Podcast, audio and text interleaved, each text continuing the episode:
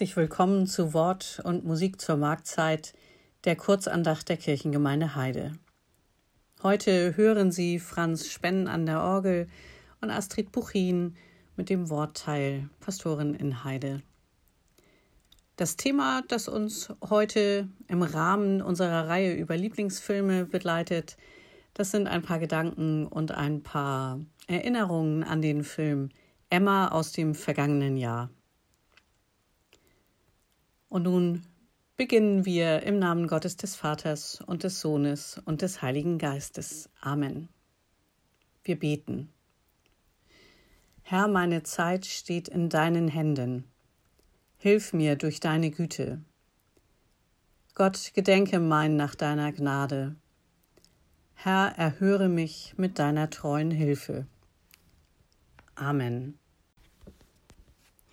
Emma Woodhouse schön, klug und reich, hatte fast 21 Jahre auf dieser Welt verbracht und kaum Anlass zu Kummer und Verdruss. So beginnt der Vorspann der letzten, also der aktuellen Verfilmung des, der, des Romans von Jane Austen Emma aus dem Jahr 2020.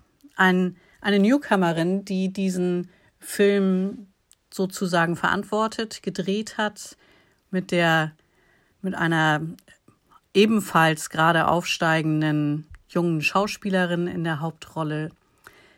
Die Regisseurin ist eigentlich vom Beruf her Fotografin. Man sieht es diesem Film an. Es, die Bilder, die Szenen, es ist alles wie aus einem Gemälde sozusagen. Es ist allein diese Bilder des Filmes sind Kunstwerke, eine unglaubliche Liebe auf Details ist gesetzt worden, auf historische Details, von den Kostümen bis zum Setting in der wunderbaren englischen Landschaft, bis hin zu den Frisuren, wirklich herausragend, liebevoll und schön gemacht.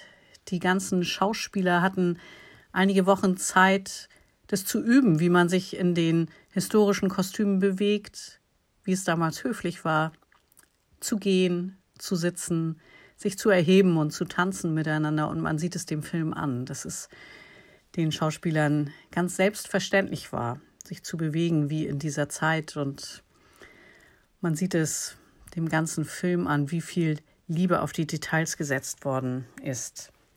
Die Geschichte selbst ist ein alter Klassiker. Der Roman Emma von Jane Austen gehört zur Weltliteratur. Anfang des 19. Jahrhunderts, platziert ungefähr im Jahrhundertwechsel zwischen, also um 1800 herum in der englischen Gesellschaft, in der etwas gehobenen englischen Gesellschaft, zeichnet es die Entwicklung einer jungen, privilegierten, schönen Frau, die intelligent ist und die das genau weiß, dass sie intelligent ist die ein bisschen gelangweilt ist, als die große Schwester sich verheiratet und auszieht und als kurz darauf ihre Gouvernante, die sie, die die Vertraute seit Kindertagen war, ebenfalls sich verheiratet und das Haus, ihr Elternhaus verlässt. Da ist sie auf der Suche nach neuen Betätigungsfeldern. Und da sie den Eindruck hatte, dass sie diese Ehe ihrer Gouvernante mit gestiftet hatte, sucht sie sich sozusagen als Betätigungsfeld das Stiften von Ehen aus. Sie hat den Eindruck, sie weiß genau, was gut ist für alle anderen. Sie weiß genau, wie sie oder sie hat den Eindruck, den, die Selbstwahrnehmung, dass sie das Leben für alle anderen gut regeln könnte, wenn man sie nur machen lässt. Und lange, da sie wie gesagt zur gehobenen Gesellschaft gehört, lange sehen viele über dieses manchmal wirklich auch eigenartige Bemühen dieser jungen Frau hinweg. Und sie fängt an, Schaden anzurichten damit. Sie fängt an, Menschen zu verletzen. Und sie begreift erst im Laufe dieser filmischen Geschichtserzählung, begreift sie erst, dass sie tatsächlich Menschen wehtut mit dieser Art von oben herab für sie das Leben regeln zu wollen. ein alter Vertrauter ihrer Familie, der sie schätzt, der ihr aber auch deutlich sagt, wo sie Grenzen überschritten hat. Der rückt ihr einmal an dem Wendepunkt in dem Film, rückt ihr einmal sehr den Kopf zurecht. Daraufhin sieht sie ein, dass sie Fehler gemacht hat und sie sieht außerdem ein, dass sie, die die gro große Vermittlerin von Ehen war, so wie sie sich selbst immer gesehen hatte, dass sie selbst eigentlich längst verliebt ist und das nicht hat wahrhaben wollen. Sie begreift, dass sie verliebt ist. Sie sieht, dass sie das nicht selber in der Hand hat und erlangt dadurch eine Art von Reife, die am Anfang des Films noch völlig fern ist. Sie findet den Platz in der Gemeinschaft, und sie findet den erst dadurch, dass sie einsieht und das auch eingesteht, dass sie schuldig geworden ist an anderen Menschen. Und sie versucht, das, was sie angerichtet hat, wieder gut zu machen. Sie geht und bittet um Entschuldigung. Sie versucht, Menschen zu trösten und, wie gesagt, einzugestehen, dass sie Fehler gemacht hat und dass es nicht an ihr gewesen ist, das Leben für andere Menschen zu regeln.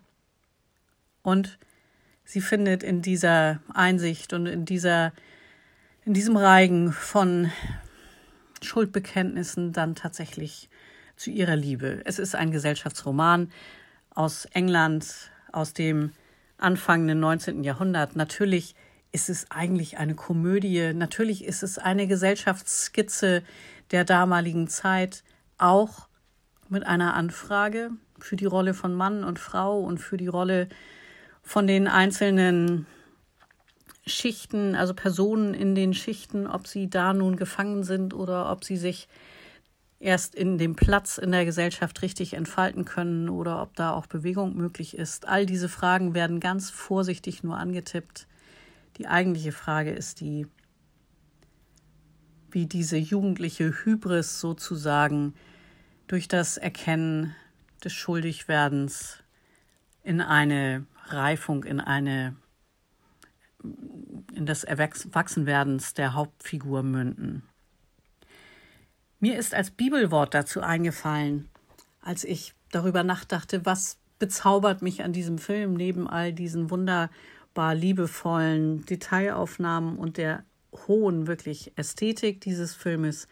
Es bezaubert mich daran, wie die Figuren liebevoll beguckt werden, und auch liebevoll begleitet werden in dem, wie sie sich entwickeln, wie sie scheitern und wie sie dann wieder aufstehen und wie sie, wie sie sich entwickeln dazu, bis sie sozusagen wirklich zur Blüte kommen. In dem hohen Lied der Liebe gibt es das wunderbare Lied, äh, den wunderbaren Abschnitt. Jetzt erkennen wir wie durch einen dunklen Spiegel, dann aber werden wir einander sehen von Angesicht zu Angesicht. So wie Gott dich und mich längst schon sieht, so werden wir einmal sehen. Gott ist es, der uns längst schon ansieht und der uns liebevoll anschaut in unserem Heranwachsen, in unserem Scheitern und Wiederaufstehen und Neuversuchen. Er liebt uns und er möchte uns helfen auf dem Weg wenn wir heranwachsen zu den Menschen, die wir sein können, die Gott längst aus uns heraus lieben möchte. Ich wünsche dir und mir, dass Gottes Liebe, dass Gottes Anschauen uns wachsen lässt, dass sein Segen uns begleitet, dass dein Segen, dass sein Segen dir hilft, neu anzufangen und Liebe und Leben tatsächlich Raum haben in deinem Leben. Gott segne dich, er behüte dich und er schenke dir einen wunderbaren Sommer. Amen.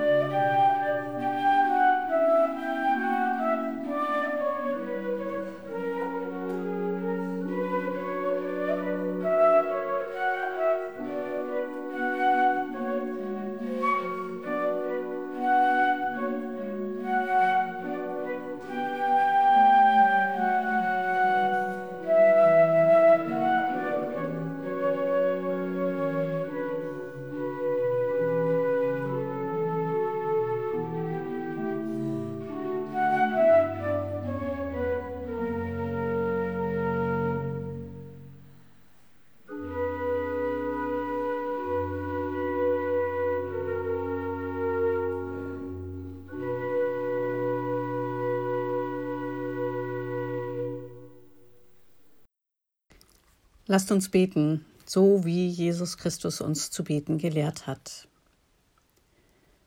Vater unser im Himmel, geheiligt werde dein Name, dein Reich komme, dein Wille geschehe, wie im Himmel so auf Erden.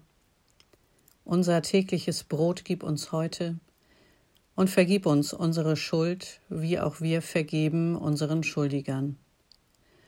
Und führe uns nicht in Versuchung, sondern erlöse uns von dem Bösen. Denn dein ist das Reich und die Kraft und die Herrlichkeit in Ewigkeit. Amen. Und so segne und so behüte euch Gott barmherzig und in Liebe mächtig, der Vater, der Sohn und der Heilige Geist. Amen.